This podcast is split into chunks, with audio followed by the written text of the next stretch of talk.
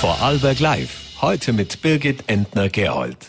Die Herausforderungen werden nicht weniger. Einen schönen guten Abend bei Vorarlberg Live am heutigen 23. November mit Themen, die das Land bewegen. Zum einen ist heute Bernhard Bereuter bei uns zu Gast. Er ist der Chef des Arbeitsmarktservice und wird mit uns die aktuelle Lage am Arbeitsmarkt beleuchten. Fachkräftemangel, Pensionswelle und Zuwanderung sind nur drei von einigen Themen, die wir besprechen werden. Zuerst kommen wir aber zur Stadt- und Gemeindepolitik. Andrea Kaufmann ist Bürgermeisterin von Dornbirn und hat in der Stadt einige Baustellen zu bearbeiten. Gleichzeitig steht sie als Präsidentin dem Gemeindeverband in Vorarlberg äh, vor, wo es nicht weniger turbulent ist. Die Gemeindefinanzen sind generell am Anschlag und auch die Unterbringung von Flüchtlingen in Vorarlberg wird in den vergangenen Tagen und Wochen wieder hitzig debattiert. Andrea Kaufmann, einen schönen guten Abend bei uns im Studio. Schönen guten Abend. Wenn wir gleich vielleicht zu dem Thema kommen, das Vorarlberg derzeit besonders bewegt, die Fluchtbewegung und die Unterbringung von Flüchtlingen im Land. Hier ist zu Beginn der Woche ein doch bemerkenswerter Satz gefallen von Landesrat Christian Gantner. Zumindest hat der Schwarzacher Bürgermeister ihn so zitiert. Wir fragen nicht, wir informieren. Also das Land fragt nicht, sondern informiert nur die Gemeinden. Christian Gantner sagte danach, man kann eigentlich in dieser Situation nicht mehr nur gut nur fragen, sondern muss eben auch direkt handeln. Wie erleben Sie denn die Zusammenarbeit mit dem Land? Ja, also es ist natürlich, was die Flüchtlingssituation angeht, schon eine sehr herausfordernde Situation und das ganze Thema ist natürlich aufgrund der jetzt vorrangigen Themen. Wir haben uns lang, sehr, sehr lange mit Corona beschäftigt. Wir haben uns jetzt in den letzten Monaten hauptsächlich mit der Energiekrise, Energiemangellage, Gas und so weiter beschäftigt und die Flüchtlingssituation hat sich in diesen Monaten auch zugespitzt und es ist jetzt wirklich der Zeitpunkt, äh, da, wo wir alle, glaube ich, gemeinsam handeln müssen. Die Zusammenarbeit grundsätzlich mit dem Land ist eine sehr, sehr gute. Die Gemeinden haben schon sehr, sehr viel an Unterkünften in den letzten Monaten bereitgestellt. Und wir haben gerade letzte Woche auch Landesrat Gantan zu uns in die Vorstandssitzung des Gemeindeverbandes eingeladen und haben dort eindringlich gemeinsam den Appell auch an die Gemeinden gerichtet, die vielleicht noch wenige Flüchtlinge aus äh, verschiedenen Gründen oder gar noch gar keine haben, dass wirklich da jeder seinen Beitrag leisten muss ich denke, er hat schon recht. Es ist jetzt Zeit zu handeln und wir müssen da einfach wieder zusammenstehen und schauen, dass wir genügend Unterkünfte auch im Vorarlberg schaffen können. Der Schwarzacher Bürgermeister hat sich ein wenig überfahren gefühlt, was jetzt die potenzielle Halle dann in seiner Gemeinde betrifft, die jetzt ja doch nicht äh, zur Flüchtlingsunterbringung verwendet werden wird. Wie gut sind denn die Gemeinden generell über die Pläne des Landes informiert? Es ist immer schwierig, ab welchem Zeitpunkt informiert man breiter. In diesem Fall kann ich nicht nachvollziehen, wie die Kommunikation wirklich gelaufen ist. Tatsache ist, dass die Halle jetzt doch nicht zur Verfügung steht. Also wenn da groß schon Wind gemacht worden wäre vorher und nachher wieder gesagt wäre, doch nicht, ist es auch schwierig. Das Land hat einige Hallen, viele Gemeinden ähm, melden auch einige Unterkünfte, die vom Land dann geprüft werden. Einiges macht das Land nach eigenen Recherchen, dass sie einfach verschiedene Möglichkeiten auch prüft. Und wenn es in die Richtung geht, das könnte was werden, dann wird natürlich mit den Gemeinden Kontakt aufgenommen. Wie es in diesem Fall Schwarzach gelaufen ist, kann und möchte ich nicht kommentieren, weiß ich auch nicht. Wie sieht es denn konkret in der Stadt Dornbirn aus? Sind da jetzt neue äh, Unterbringungen geplant? Werden da gewisse ähm, größere Quartiere oder Quartiersmöglichkeiten geprüft? Was sind da Ihre Vorhaben? Ja, also wir haben wie viele andere Gemeinden die Großquartiere von 2015 sind inzwischen völlig anders verwertet. Wir hatten natürlich große Flüchtlings Unterkünfte. Wir haben gemeinsam mit unserer Vermögensabteilung, gemeinsam mit dem Standort- und Gründerzentrum auch versucht, auf dem privaten Markt zu recherchieren, wo gibt es größere Unterbringungsmöglichkeiten. Wir haben von Seiten der Stadt auch Wohnungen zur Verfügung gestellt für die Caritas, für die Unterbringung von Flüchtlingen. Und wir haben jetzt doch ein, zwei, drei ähm, Hallen identifiziert, die jetzt derzeit vom Land geprüft werden. Wo sind diese Hallen oder um welche Hallen handelt es sich da? Möchte ich aus dem Beispiel Schwarzach jetzt vielleicht nicht sagen, weil, wie gesagt, es kann sein, dass morgen gesagt wird, es eignet sich nicht die Halle und dann äh, macht es auch keinen Sinn, da in der Bevölkerung vorab schon was zu sagen. Wichtig ist mir, sowohl für die Stadt Dornbirn als auch fürs ganze Land, dass wir gut verteilen.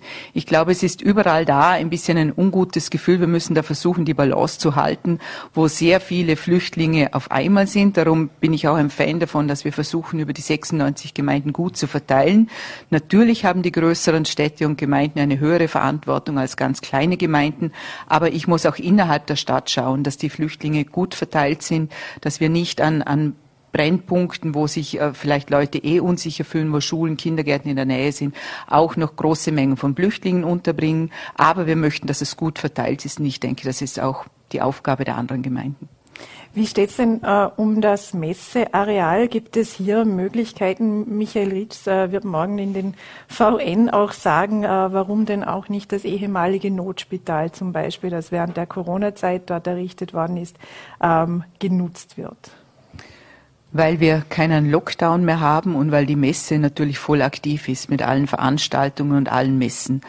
Wir haben jetzt äh, geschafft, dass es war ja lang die neuen Hallen, die ja Stadt und Land gemeinsam bezahlt haben. Die neuen neun bis zwölf waren jetzt lang auch Test- und Impfzentrum.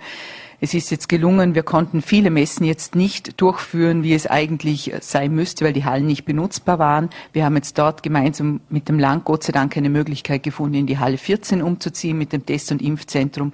Und ich denke, wirtschaftlich müssen wir einfach schauen, dass die Messe und die Veranstaltung wieder funktionieren und wie viele andere Flüchtlingsquartiere können wir diese Hallen einfach nicht mehr zur Verfügung stellen. Aber wir werden andere Lösungen sicher auch finden. Aber das Messeareal generell äh, wird nicht Teil davon sein. Für die Flüchtlinge? Mhm. Nein.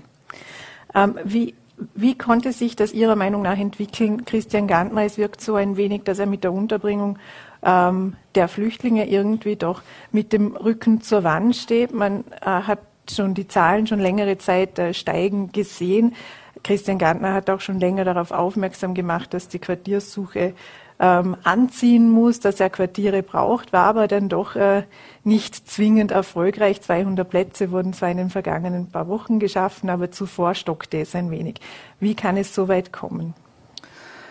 Das kann ich nicht beurteilen, welche Anstrengungen vorher unternommen wurden. Wir haben versucht, die Gemeinden wirklich positiv zu animieren. Wir haben natürlich im Vorarlberg auch die Sondersituation im Vergleich zu anderen Bundesländern, dass vor allem der Wohnungsmarkt sehr, sehr stark belastet ist. Es ist bei uns nicht so einfach wie vielleicht in Kärnten oder Steiermark, Wohnungen, Häuser, leerstehende Häuser zu finden. Wir sind Gott sei Dank im Rheintal, im Vorarlberg ein Zuzugsland. Wir haben sehr viele ähm, Menschen, die selber Unterkünfte und Wohnungen suchen und umso schwieriger ist der Wohnungsmarkt. Wohnungsmarkt. Also ich glaube nicht, dass man sich nicht bemüht hat, im Gegenteil. Aber wir müssen jetzt einfach schauen, dass wir auch unkonventionellere Lösungen finden und eben auch in größere Unkünfte, Unterkünfte zumindest übergangsmäßig schauen, dass wir die Unterbringung schaffen. Ähm, es stehen ja am Messeareal sind noch äh, Container, äh, da, also die leer sind, die einst fürs Infektionsteam angeschafft worden sind, wäre das auch eine Lösung, eine unkonventionelle Lösung, die in Betracht kämen, vielleicht auf einem Grundstück in Dornbirn? Ja, ich denke, das ist durchaus eine Lösung. Wir haben Kindergärten, wir haben Schulcontainer. Es ist der Container nicht mehr so das Feindbild, wie es vielleicht noch vor zehn Jahren war. Ähm, Container kann man durchaus auch attraktiv als Wohncontainer gestalten. Und wenn sich keine bestehenden Hallen finden, wird das sicher auch eine Möglichkeit sein. Wenn wir kurz zu den Gemeindefinanzen äh, und zu den Finanzen der Städte auch kommen, wie geht es denn Städten und Gemeinden denn aktuell generell? Es gibt ja eben die eine Herausforderung ist jetzt einmal die Unterkunftssuche, die andere Herausforderung ist die Budgeterstellung für das kommende Jahr, die ja derzeit in den Gemeinden auf Hochtouren läuft. Ja, auf Hochtouren. Ich habe gerade in den letzten Wochen mit vielen Kollegen auch gesprochen, Bürgermeisterkolleginnen und Kollegen. Es geht allen gleich. Es ist heuer ein ganz, ganz schwieriges Budgetjahr, weil natürlich ganz viele Dinge unvorhersehbar sind. Wir wissen erstens nicht, das ist jetzt im Moment noch das Thema, das am weitesten unten ist, wie die Corona-Pandemie sich weiterentwickeln wird, was es da dazu braucht. Wir haben enorm gestiegene Energiekosten, die natürlich auch die Gemeindebudgets sehr belasten. Und man darf nicht vergessen, auch die dazugehörigen Betriebe. In der Stadt Dornbirn führen wir ein Krankenhaus, Pflegeheime. Wir haben sehr viele große Betriebe, die auch durch die Energiekosten natürlich belastet sind. Und wir haben aufgrund der wirtschaftlichen Situation äh, Ertragsanteile, die im Vergleich zum heurigen Jahr wirklich nur ganz, ganz schwach ansteigen und man kann sich's ausrechnen, sinkende Einnahmen, steigende Ausgaben, die Personalkosten noch gar nicht erwähnt, die natürlich ein großer Teil in den Gemeinden ausmachen. Das geht sich dann halt ganz, ganz schwer aus. Wir hatten Unterstützung durch die Gemeindemilliarde des Bundes, aber im Investitionsbereich. Und Investitionen können damit leichter und mit Unterstützung des Bundes auch durchgeführt werden, vor allem in erneuerbare Energien, energieeffiziente Sanierungen, Maßnahmen. Aber die laufenden Kosten galoppieren uns allen davon und das ist ein Riesenproblem in den Gemeinden. Ein Thema sind ja die sogenannten Abgangsgemeinden, wie es im Fachjargon heißt. Also das bedeutet, dass Gemeinden die laufenden Kosten durch die Einnahmen nicht mehr zahlen können. Also dass nicht nur keine, kein Geld mehr für Investitionen da ist, sondern einfach kein Geld mehr für den Gemeindebetrieb. Werden da viele Gemeinden betroffen sein? Haben Sie da schon einen ersten Überblick? Also einen Überblick über alle Gemeinden habe ich natürlich nicht, weil alle erst in der Budgetierungsphase sind. Aber ich weiß von einigen Gemeinden, dass sie das Problem haben. Ich habe bis vor einer Woche sogar in meiner Stadt dasselbe Problem gehabt. Wir mussten massiv einsparen im laufenden Bereich. Ich habe auch Anweisungen an alle Zuständigen geben müssen, da wirklich nochmal 10, 15 Prozent herunterzukürzen, weil wir es sonst nicht schaffen, äh, den laufenden Betrieb auch äh, zu finanzieren. Das scheint jetzt zu gelingen, aber natürlich schon mit massiven Einsparungen und, und Verzichten auf, auf manchen Seiten. Wir versuchen es nicht spürbar für die Bevölkerung zu machen, aber es ist schon vieles, was gerne umgesetzt worden wäre, kann aufgrund der Budgetsituation nicht umgesetzt werden. Und das gilt für viele Gemeinden, dass sie derzeit vor allem mit den laufenden Ausgaben sehr zu kämpfen haben. Sie, haben es vorweggenommen, aber ich frage es trotzdem, wo spüren denn die Dornbirner, Dornbirnerinnen die Einsparungen ganz so einfach wird es ja nicht sein, die 10 Prozent, 15 Prozent un unspürbar zu machen. Ja, es ist schon so, dass man, dass man in gewissen Bereichen einsparen kann, ohne dass es natürlich in der, in der Außenwirkung spürbar ist. Aber bei den großen Projekten, auch bei den, Invest bei den laufenden Ausgaben ist das möglich. Wir können nicht alle Personalwünsche erfüllen. Das ist natürlich auch etwas, wo wir einsparen müssen, dass wir dort einfach schauen müssen, entweder verschieben oder schauen, dass es, dass es noch einmal äh, ohne das zusätzliche Personal geht. Wo wir überhaupt nicht einsparen können, ist natürlich in der Pflege und in Elementarpädagogik, weil dort suchen wir händeringend Personen, die dort arbeiten. Aber man kann natürlich auch bei den Investitionen in Standhaltung wirklich schauen, was ist unbedingt notwendig, was kann vielleicht nochmal verschoben werden. Also einsparen heißt bei uns eher nicht ganz weglassen, sondern quasi einmal schauen, ob man es ein halbes Jahr, Jahr schieben kann, um das Budget zu entlasten. Gibt es konkrete Projekte, wo Sie auf die Stopptaste drücken mussten? Ja, es gibt konkrete Projekte. Äh, was Wünsche betrifft. Die Projekte, die schon so am Laufen sind, dass im Prinzip ähm, schon der Spatenstich erfolgt ist. Wir haben große Projekte in Daumbe mit dem ganzen Zentrum Haselstauden, Kinderhaus. Ähm, Volksschule Vorach, da wird natürlich nicht auf die Stopptaste gedrückt, sondern da schauen wir, äh, dass wir es äh, im Zeitplan auch umsetzen können. Aber natürlich diese großen Investitionen belasten natürlich auf mehrere Jahre jetzt schon das Budget. Die Teuerung spürt man ja auch bei den Baukosten. Sie haben Haselstauden und das Kinderhaus äh, erwähnt. Die, äh, da lagen die Baukosten zu Beginn, aber die geschätzten geplanten Baukosten bei 28,5 Millionen Euro. Können diese so eingehalten werden? Ich hoffe schon bis jetzt. Wir haben ja da schon, äh, schon mal nachgebessert bis zum Baubeschluss. Also ich denke schon, dass wir da im Moment die Kosten einhalten können. Was die jetzigen Vergaben angeht, sieht's gut aus, aber die Baukosten entwickeln sich natürlich enorm. Wobei die Prognosen ja eher darauf hindeuten, dass es im Laufe des nächsten zweiten halben Jahres hoffentlich ein bisschen wieder sich normalisiert.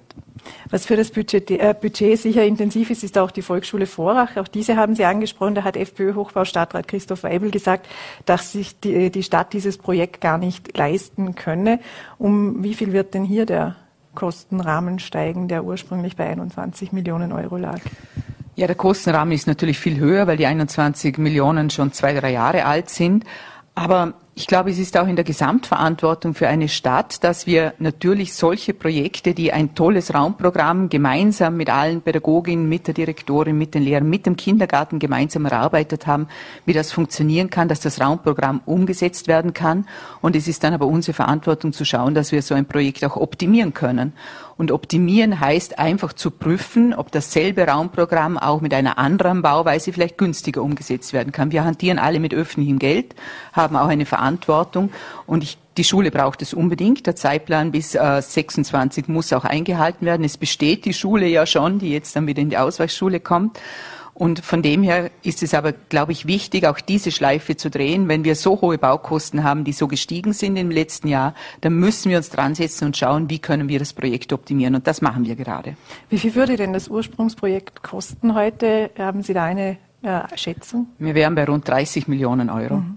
Und wie, wie sieht es mit dem Zeitplan aus? Weil äh, die Generalplanung müsste ja in der Dezember-Sitzung jetzt vergeben werden. Geht sich das aus? Wir arbeiten voll darauf hin, dass wir eben diese Prüfungen, darum haben wir um Dezember geschoben, dass wir diese Prüfungen abgeschlossen haben bis dann und hoffentlich eine gute Entscheidung treffen können. Wenn Sie auf das Budget der Stadt blicken, sehen Sie hier auch Zustimmungen gefährdet. Es war ja so, dass äh, die SPÖ bislang zugestimmt, also wenn man vergangenes Jahr denkt, die SPÖ zugestimmt hatte und es äh, aber keinen einstimmigen Beschluss gab, aber die Mehrheit eben so zustande gekommen ist. Die SPÖ hat aber gesagt, wenn bei der Volksschule Vorreich gespart wird, ähm, werde sie ihre Zustimmung überdenken oder keine Zustimmung geben. Wie, mit welcher Perspektive gehen Sie da in die Verhandlungen? Also ich hoffe, dass äh, Vizebürgermeister Markus Fessler mit Sparen äh, gemeint hat, dass sie natürlich zeitlich fertiggestellt werden muss. Es kann ja nicht sein, dass ein verantwortlicher Stadtpolitiker sagt, wir dürfen bei einem Projekt nicht sparen. Es muss das Raumprogramm umgesetzt werden und natürlich der Zeitplan eingehalten werden. Und alles andere ist ein Muss, wenn man in Verantwortung steht. Wie die Zustimmung zum Budget wird sich zeigen. Wir haben keine Koalition. Wir ringen immer um Mehrheiten und wir schauen immer, dass wir gute äh, Konsens finden, auch für ein Budget. Und ich hoffe, dass das auch diesmal wieder gelingt, weil doch jeder der Stadträtinnen und Stadträte auch in Verantwortung für die Stadt ist. Wenn wir schon mitten in der Stadtpolitik sind, vielleicht noch äh, zwei, drei Projekte im Schnelldurchlauf, bevor wir kurz nochmals zu den Gemeindefinanzen kommen. Wie sieht's denn äh, mit der Rattenlochbrücke aus? Da ist ja der Fertigstellung mit Mai 23 einmal anvisiert. Die Kosten wurden auf 5,5 Millionen Euro geschätzt. Wird das äh, so beibehalten werden können? Das wird sich hoffentlich ausgehen und ich hoffe, dass wir wirklich im Mai diese Brücke dann eröffnen können. Und die Planungen zum Badesee, laufen die? Gibt es da schon äh, Konkreteres zu berichten? Ja, der Badesee ist natürlich ein Herzensprojekt, auch von mir persönlich. Ich finde, dass äh, man muss auch den Dornbirnen und Dornbirnen einmal in Zeiten wie diesen mal was Schönes bieten können. Und wir sind eine große Stadt, haben nur ein Waldbad, also ein Badesee wäre natürlich durchaus etwas, das, glaube ich, viele befürworten würden. Es braucht viel, um so einen, so einen Badesee umzusetzen. Wir haben jetzt einmal die Testbohrungen gemacht, den Untergrund an verschiedenen Stellen auch angeschaut. Sieht nicht so schlecht aus, aber ich will natürlich auch sagen, da braucht es noch viele Genehmigungen. Da muss man natürlich von der Wasserwirtschaft bis zur Landwirtschaft alle möglichen mit ins Boot holen und die Genehmigungsverfahren laufen. Aber wir, wir haben zumindest ist einen Planungsposten für nächstes Jahr drin.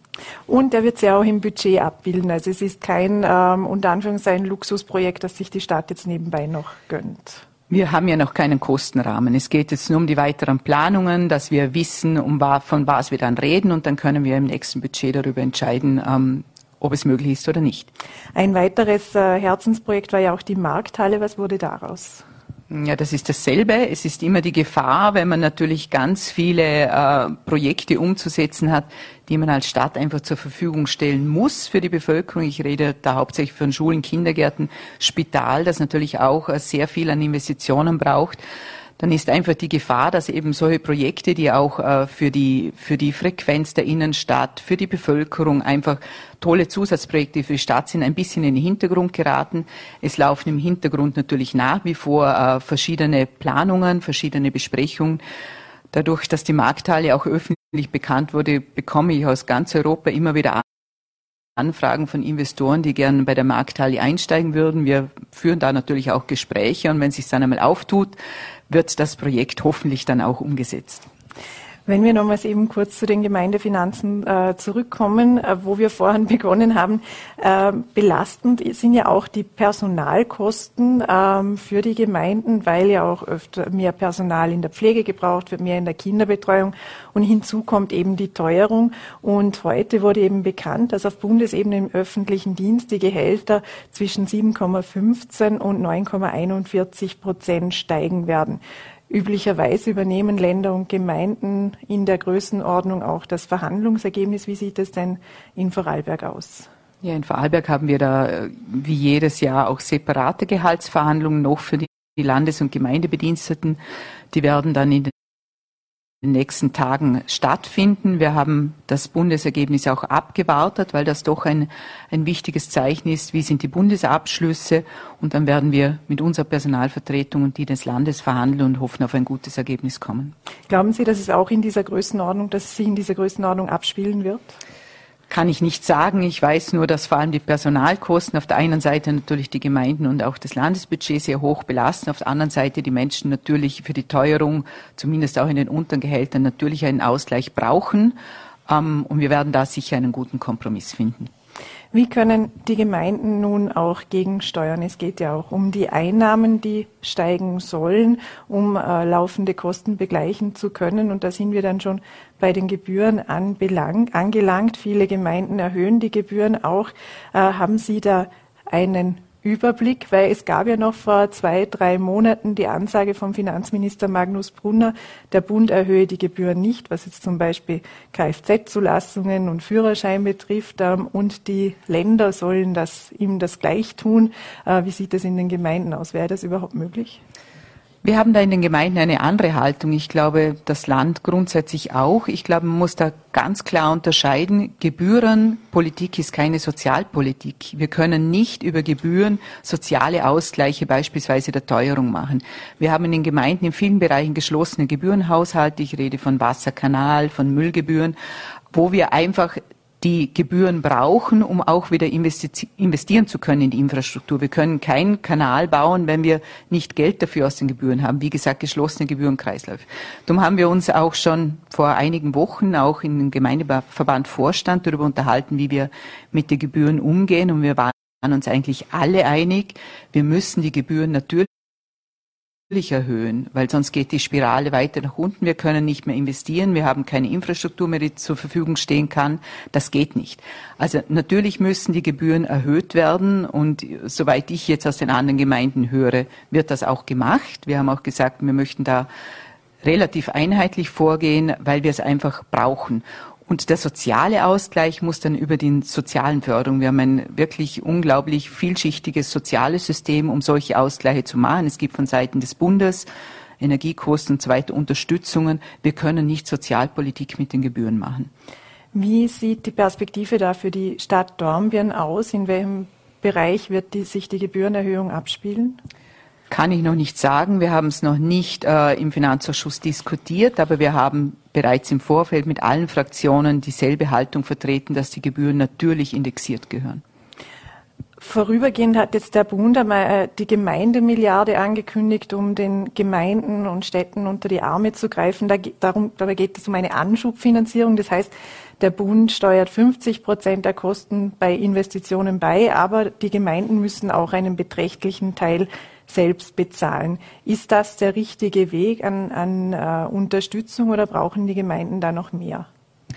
Also für die Investition ist es der goldrichtige Weg. Das haben wir schon gesehen bei der letzten Gemeindemilliarde, bei dem äh, kommunalen Investitionspaket 2020. Äh, das war ja das gleiche System, dass eine Milliarde einfach in Investitionen geflossen ist mit dem Vorteil 50 Prozent Bundesförderung und die anderen Förderungen bleiben unangetastet und der Rest die Gemeinde. Also das hat uns sehr, sehr geholfen in der damaligen Corona-Zeit. Jetzt wird es uns wieder helfen, aber wie gesagt nur bei den Investitionen. Es hat uns im Budget auch schon geholfen. Wir wissen, dass wir beispielsweise thermische Sanierung, Photovoltaik, aber auch natürlich Neubauten von Kindergärten auch aus dieser Gemeindemilliarde mitfinanzieren können. Wir müssen nicht alles selber finanzieren. Das ist schon eine große Unterstützung. Also von dem her für die Investitionen ja, für den laufenden Betrieb? Nein. Was braucht es für den laufenden Betrieb? Da müssen wir, glaube ich, vor allem schauen, dass wir, das höre ich jetzt aus vielen Gemeinden, bei den Energiekosten einen, eine gewisse Abfederung finden. Wir haben allein in der Stadt, Born, Stadt Dornbirn acht Millionen äh, zusätzliche Stromkosten äh, budgetiert für nächstes Jahr. Das ist ja da muss man nicht rechnen können. Das ist über das normale Budget äh, kaum mehr auszugleichen. Von dem her müssen wir wirklich schauen, dass wir da eine Abfederung für die Gemeinden noch erhalten für das nächste Jahr, weil es geht allen gleich. Teilweise das fünf-, sechsfache an Tarifen. Das kann sich nicht ausgehen im laufenden Betrieb. Noch als abschließende Frage noch einmal zur Stadtpolitik zurück. Markus Fessler wird demnächst ja zugunsten von äh, Juliane Alton auf den Vizebürgermeisterposten verzichten. Und in der Dezember-Sitzung soll Juliane Alton ja schon gewählt werden. Jetzt ist auch bekannt, dass Sie nicht immer einer Meinung sind und auch doch öfters diskutieren müssen. Ähm, wie blicken Sie denn auf die Zeit mit der künftigen Vizebürgermeisterin? Also ich weiß ja nicht, was da die vier anderen Parteien da miteinander ausgemacht haben. Ich weiß nicht, wie dieser sogenannte Deal auch gegangen ist. Ich habe offiziell auch noch nichts von dem Rücktritt und der Neuwahl gehört. Das war am Anfang die Rede davon. Wir werden schauen. Wir haben damit eigentlich als ÖVP, da haben wir nicht viel zu tun. Wir werden schauen, wer da gewählt wird und wie der Wechsel vonstatten geht. Aber da sind jetzt die anderen am Zug. Ich kann nur bemerken, wenn sogar die Freiheitlichen dann eine grüne Vizebürgermeisterin wählen, dann ist die Welt schon ein bisschen durcheinander. Andrea Kaufmann, herzlichen Dank für den Besuch im Studio und einen schönen Abend noch. Dankeschön. Und 9.466 Personen suchen derzeit über das AMS Vorarlberg einen Job. Gleichzeitig gibt es allein beim AMS 5.223 offene Stellen. Das sind die aktuellen Zahlen von Anfang November. Und das sind wohl auch die zwei wichtigsten Zahlen, die den Arbeitsmarkt derzeit beschreiben. Was die Zukunft bringt, ist allerdings offen. Fachkräftemangel, Integration und Pensionierungswelle sind ja nur drei Stichwörter, die man dazu erwähnen darf. Überall das darf ich nun, nun mit Geschäftsführer des AMS Vorarlberg, Bernhard Bereuter, sprechen. Einen schönen guten Abend. Einen schönen guten Abend. Herr Bereuter, vielleicht zu Beginn ganz allgemein gefragt, wie optimistisch oder wie pessimistisch beurteilen Sie denn die aktuelle Situation am Arbeitsmarkt? Ja, Sie haben es gerade erwähnt, die aktuelle Situation auf dem Arbeitsmarkt ist noch sehr gut. Wir haben deutlich weniger Vorgemerkte wie vor der Krise. Wir haben die Zahlen einmal verglichen mit Ende Oktober 2019. Damals waren es um 690 Vorgemerkte mehr wie jetzt. Und wir hatten noch nie so viele offene Stellen wie zurzeit. Also der Arbeitsmarkt ist noch sehr gut. Es besteht noch ein sehr großer Arbeitskräftebedarf und die Chancen für Personen, die auf Jobsuche sind, sind auch ausgezeichnet. Die Frage, die sich ja immer wieder stellt, ähm, die Sie mir sicher sehr gut auch beantworten können und erklären können, ist, wie können 9.466 Personen auf Arbeitssuche sein und dann gleichzeitig 5.223 Stellen unbesetzt. Man sieht es ja auch ähm, nur ein herausgegriffenes Beispiel, der arbeitslose Koch und die offene Stelle für einen Koch. Wie, wie geht das und wie geht sich das irgendwie aus? Also wir haben grundsätzlich eine große Dynamik auf dem Arbeitsmarkt. Wir haben monatlich ungefähr 2500 bis 3000 Neuzugänge in die Arbeitslosigkeit und ungefähr so viele Abgänge oder mehr Abgänge. Also wenn wir von den 9400 Personen sprechen, sind es nicht immer die gleichen Köpfe im Hintergrund und rund 60 Prozent aller Vorgemerkten finden innerhalb von drei Monaten wieder einen Job. Beispielsweise in der Gastronomie haben wir derzeit ungefähr 1600 Vorgemerkte und über 1000 von diesen Personen haben eine Wiedereinstellzusage für die Wintersaison. Also es sind doch 67 Prozent. Die sind im Moment noch vorgemerkt, aber können vor Weihnachten wieder zu arbeiten beginnen. Es gibt natürlich auch offene Stellen und äh, Vorgemerkte, wo Angebot und Nachfrage nicht zusammenpassen sei es die Qualifikation, kann auch Mobilität betreffen. Also es ist nicht in jedem Fall so, dass äh, genau die Anzahl der Arbeitslosen und die offenen Stellen eins zu eins abgedeckt werden können. Ein großes Thema ist ja der Fachkräftemangel. Ähm, der Tourismus sucht ja immer wieder, aber es gibt auch in der Pflege, in der Bildung, in der mhm. Industrie ähm, viele offene Stellen. Die Liste ließe sich ja auch unendlich fortführen. Wie sieht denn die Lage aus? Wie wird sie sich entwickeln und wo ist sie derzeit am prekärsten? Sie sprechen von einem Fachkräftemangel. Wir reden derzeit generell von einem Arbeitskräftemangel, weil unabhängig vom Qualifikationsniveau werden in allen Branchen, in allen Bereichen Arbeitskräfte gesucht. Wir können Personen, die bei uns vorgemerkt sind, und rund 45 Prozent aller vorgemerkten Personen haben maximal einen Pflichtschulabschluss. Wir können sie unterstützen, wenn es darum geht, ihre Qualifikationen zu verbessern, sei es durch äh, Fachqualifikationen im erlernten Beruf. Unser Ziel bei dieser Personengruppe ist aber, dass sie eine formale Höherqualifizierung erlangen, also in Richtung Lehre. Denn viele offene Stellen vom Qualifikationsniveau her wird auch eine Lehrausbildung verlangt und der Trend geht auch in diese Richtung, dass tendenziell Fachkräfte in Zukunft gesucht werden für die einzelnen Bereiche. Also hier versuchen wir Menschen, die derzeit auf Jobsuche sind, mit unterschiedlichsten Angeboten zu unterstützen, dass sie wirklich einen Lehrabschluss nachholen und versuchen so natürlich den Arbeitskräftebedarf in den einzelnen Bereichen abzudecken. Es gibt zum Beispiel auch Stiftungsmodelle. Sie haben die Pflege angesprochen. Wir haben eine Stiftung für Pflegeberufe. Da sind derzeit über 400 Personen in Ausbildung in den unterschiedlichsten Bereichen der Pflege, von Pflegeassistenz bis zu diplomierten Pflegerinnen. Also hier gibt es unterschiedliche Modelle, wo wir wirklich den Bedarf und die Nachfrage auf dem Arbeitsmarkt zu decken versuchen. Wie sehen denn diese Projekte aus? Nur kurz nachgefragt, weil wenn ich jetzt als erwachsene Person eine Lehre starte, werde ich mit dem Gehalt des ersten Lehrjahres, das man mhm. üblicherweise kennt und mit vielleicht 15 Jahren bekommt, äh, ja nicht äh, überleben und meine Miete zahlen können. Ähnlich wird es bei der Pflegeausbildung sein. Was sind dann da die Anreize, dass man in äh, so eine solche Ausbildung einsteigt? Also es sind auch oft auch äh, andere Modelle, nicht rein klassische Lehrverhältnisse, aber auch im Bereich der Lehre gibt es für über 19-Jährige, für Unternehmen, die über 19-Jährige ausbilden, die maximal einen Pflichtschulabschluss haben, gibt es Unterstützungsmöglichkeiten, dass ein Unternehmen zum Beispiel den Hilfsarbeiterlohn zahlt für diesen Beruf und wir fördern das Unternehmen, damit die äh, Differenz zu der Lehrlingsentschädigung nicht so hoch ist.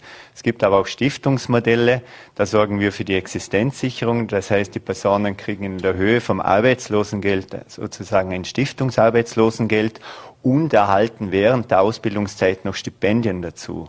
Derzeit liegen sie bei rund 200 Euro monatlich mehr wie das Arbeitslosengeld ist. Wir überlegen auch für das nächste Jahr, dass wir noch mehr Anreize schaffen, noch mehr Menschen gewinnen können, in Richtung Lehrausbildung, dass wir die Stipendien erhöhen und dadurch die Existenzsicherung während der Ausbildung in, Lehr in einem Lehrberuf sichern können. Mhm. Sie haben vorhin vom Arbeitskräftemangel gesprochen anstelle des Fachkräftemangels. Welche, spielt, äh, welche Rolle spielt denn jetzt die sogenannte Mangelberufliste noch, also die es auch äh, Zuzug mit Qualifikation äh, erleichtert.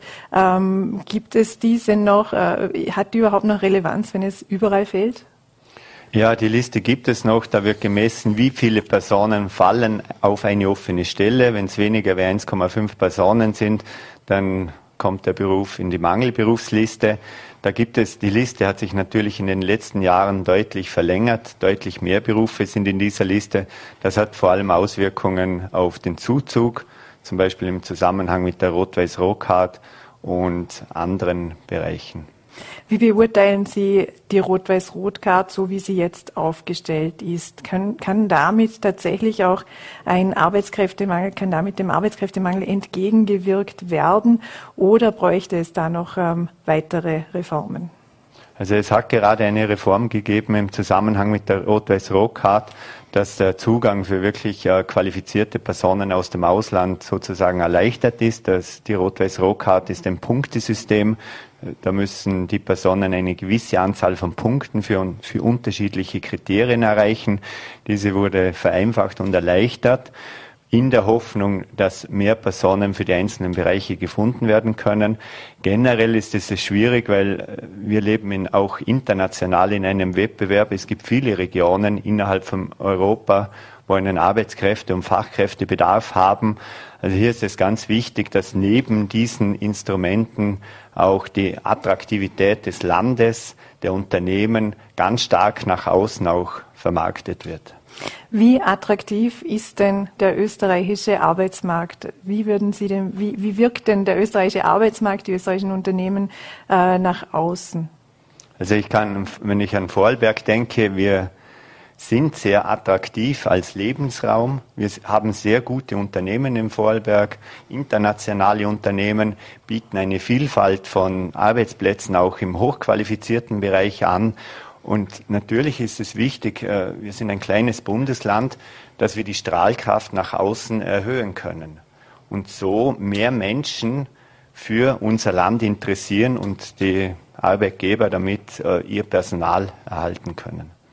Wenn wir Richtung Osten Österreichs blicken, in Niederösterreich, äh, gab es äh, die Idee oder gibt es die Idee, dass man im Pflegebereich besonders junge Menschen aus Vietnam zum Beispiel anwirbt. Ähm, stehen wir da irgendwo vor einer neuen Generation äh, von Gastarbeiterinnen und Gastarbeitern? Also bei uns gibt es jetzt, jetzt sage ich im Vorarlberg, kenne ich noch keine Initiativen in diese Richtung. Unser Auftrag vom Arbeitsmarktservice ist, dass wir das Potenzial an Arbeitskräften, die wir im Land haben, in die Richtung qualifizieren, in diesem Fall in Richtung Pflege, dass wir ihnen Angebote bieten, dass sie, wie Sie schon angesprochen haben, während der Höherqualifizierung, während der Ausbildung die Existenz auch abgesichert ist. Also dass wir hier attraktive Angebote haben und das Potenzial im Land nutzen. Wir haben ein Potenzial bei den bei uns vorgemerkten Personen. Ich habe die Gruppe der Personen mit maximal Pflichtschule erwähnt, aber es gibt genauso ein Potenzial bei den Beschäftigten, dass wir sie im also während der Beschäftigung höher qualifizieren, dass wir auch diese Potenziale gezielt nutzen. Hier gibt es aus meiner Sicht schon noch ein Potenzial und da müssen wir im Land die unterschiedlichen Angebote und die Kräfte bündeln, dass wir hier stark sind. Wie wichtig ist in diesem Bereich auch eine Reform der Arbeitslosenversicherung? Die wird ja seitens der Bundesregierung diskutiert, steht aber immer noch aus. Könnte das auch mithelfen, dann doch mehr Menschen wieder auf den Arbeitsmarkt zu bringen? Schwer einzuschätzen. Also ich äh, weiß, dass es diskutiert wird, aber aktuell äh, kennen wir keine Ergebnisse, wie das gehen soll. Es wird von einem degressiven Modell gesprochen. Das heißt, wenn eine Person arbeitslos wird, dass sie zu Beginn mehr Arbeitslosengeld bekommt und dann stufenweise das Arbeitslosengeld sinkt.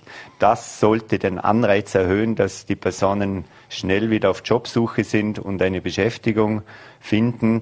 Aber die Ergebnisse kennen wir noch nicht. Angekündigt ist, soweit mir bekannt ist, dass bis Ende Dezember die Ergebnisse veröffentlicht werden sollen und dann auch darüber gesprochen wird, in welcher Form die Reform umgesetzt wird und welche Punkte hier angegangen werden.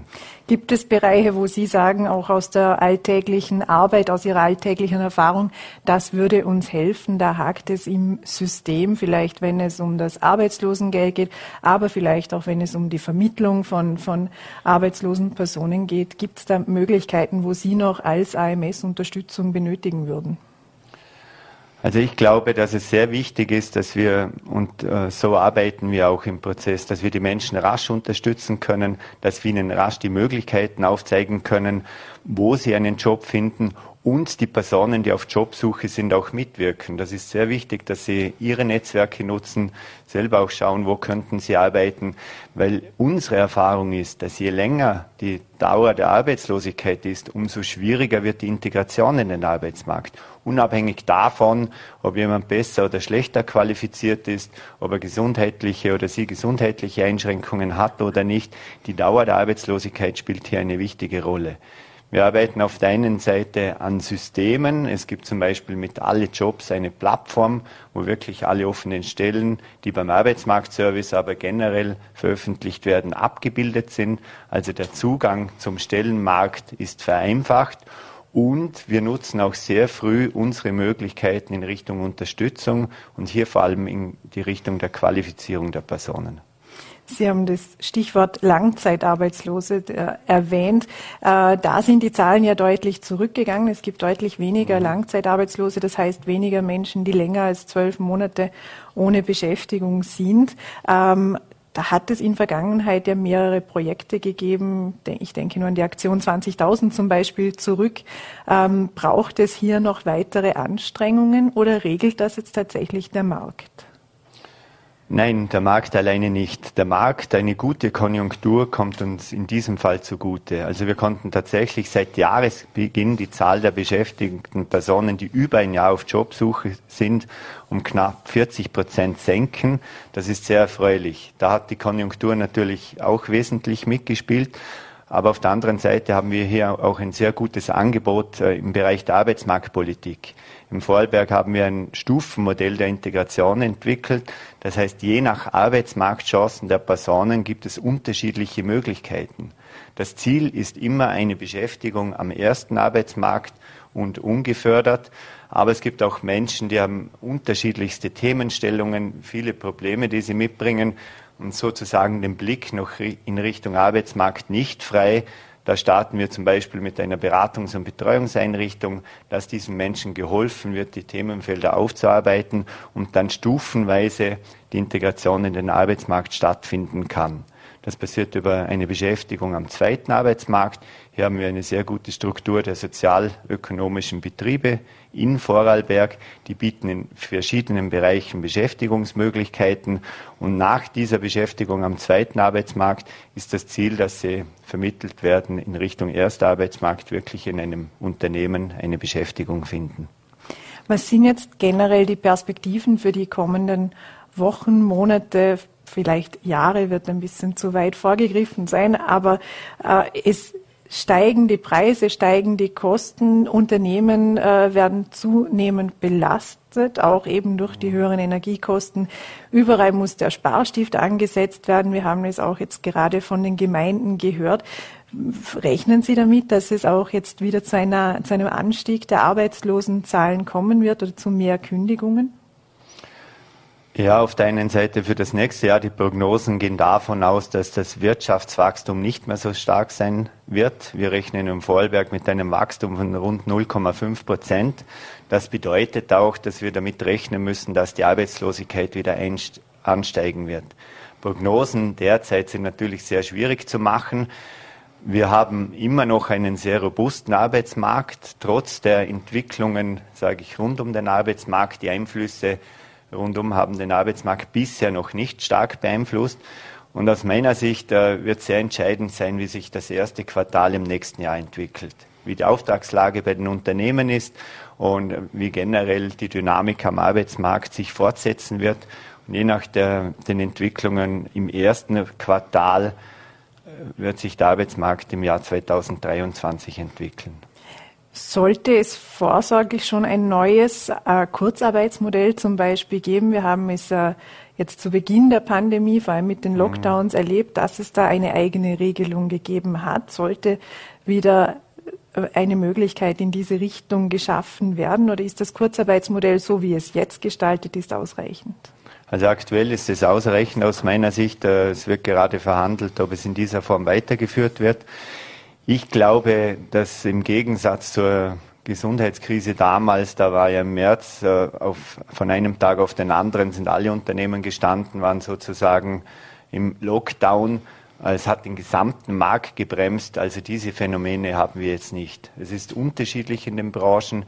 Ähm, je nachdem, wo sich die Unternehmen betätigen, gibt es unterschiedlich starke Einflüsse auch von außen. Das heißt, die einzelnen Unternehmen haben nicht alle die gleichen wirtschaftlichen Entwicklungen und deshalb gehe ich nicht davon aus, dass wie damals das äh, ganz Vorarlberg äh, die Arbeitslosigkeit massiv ansteigen wird.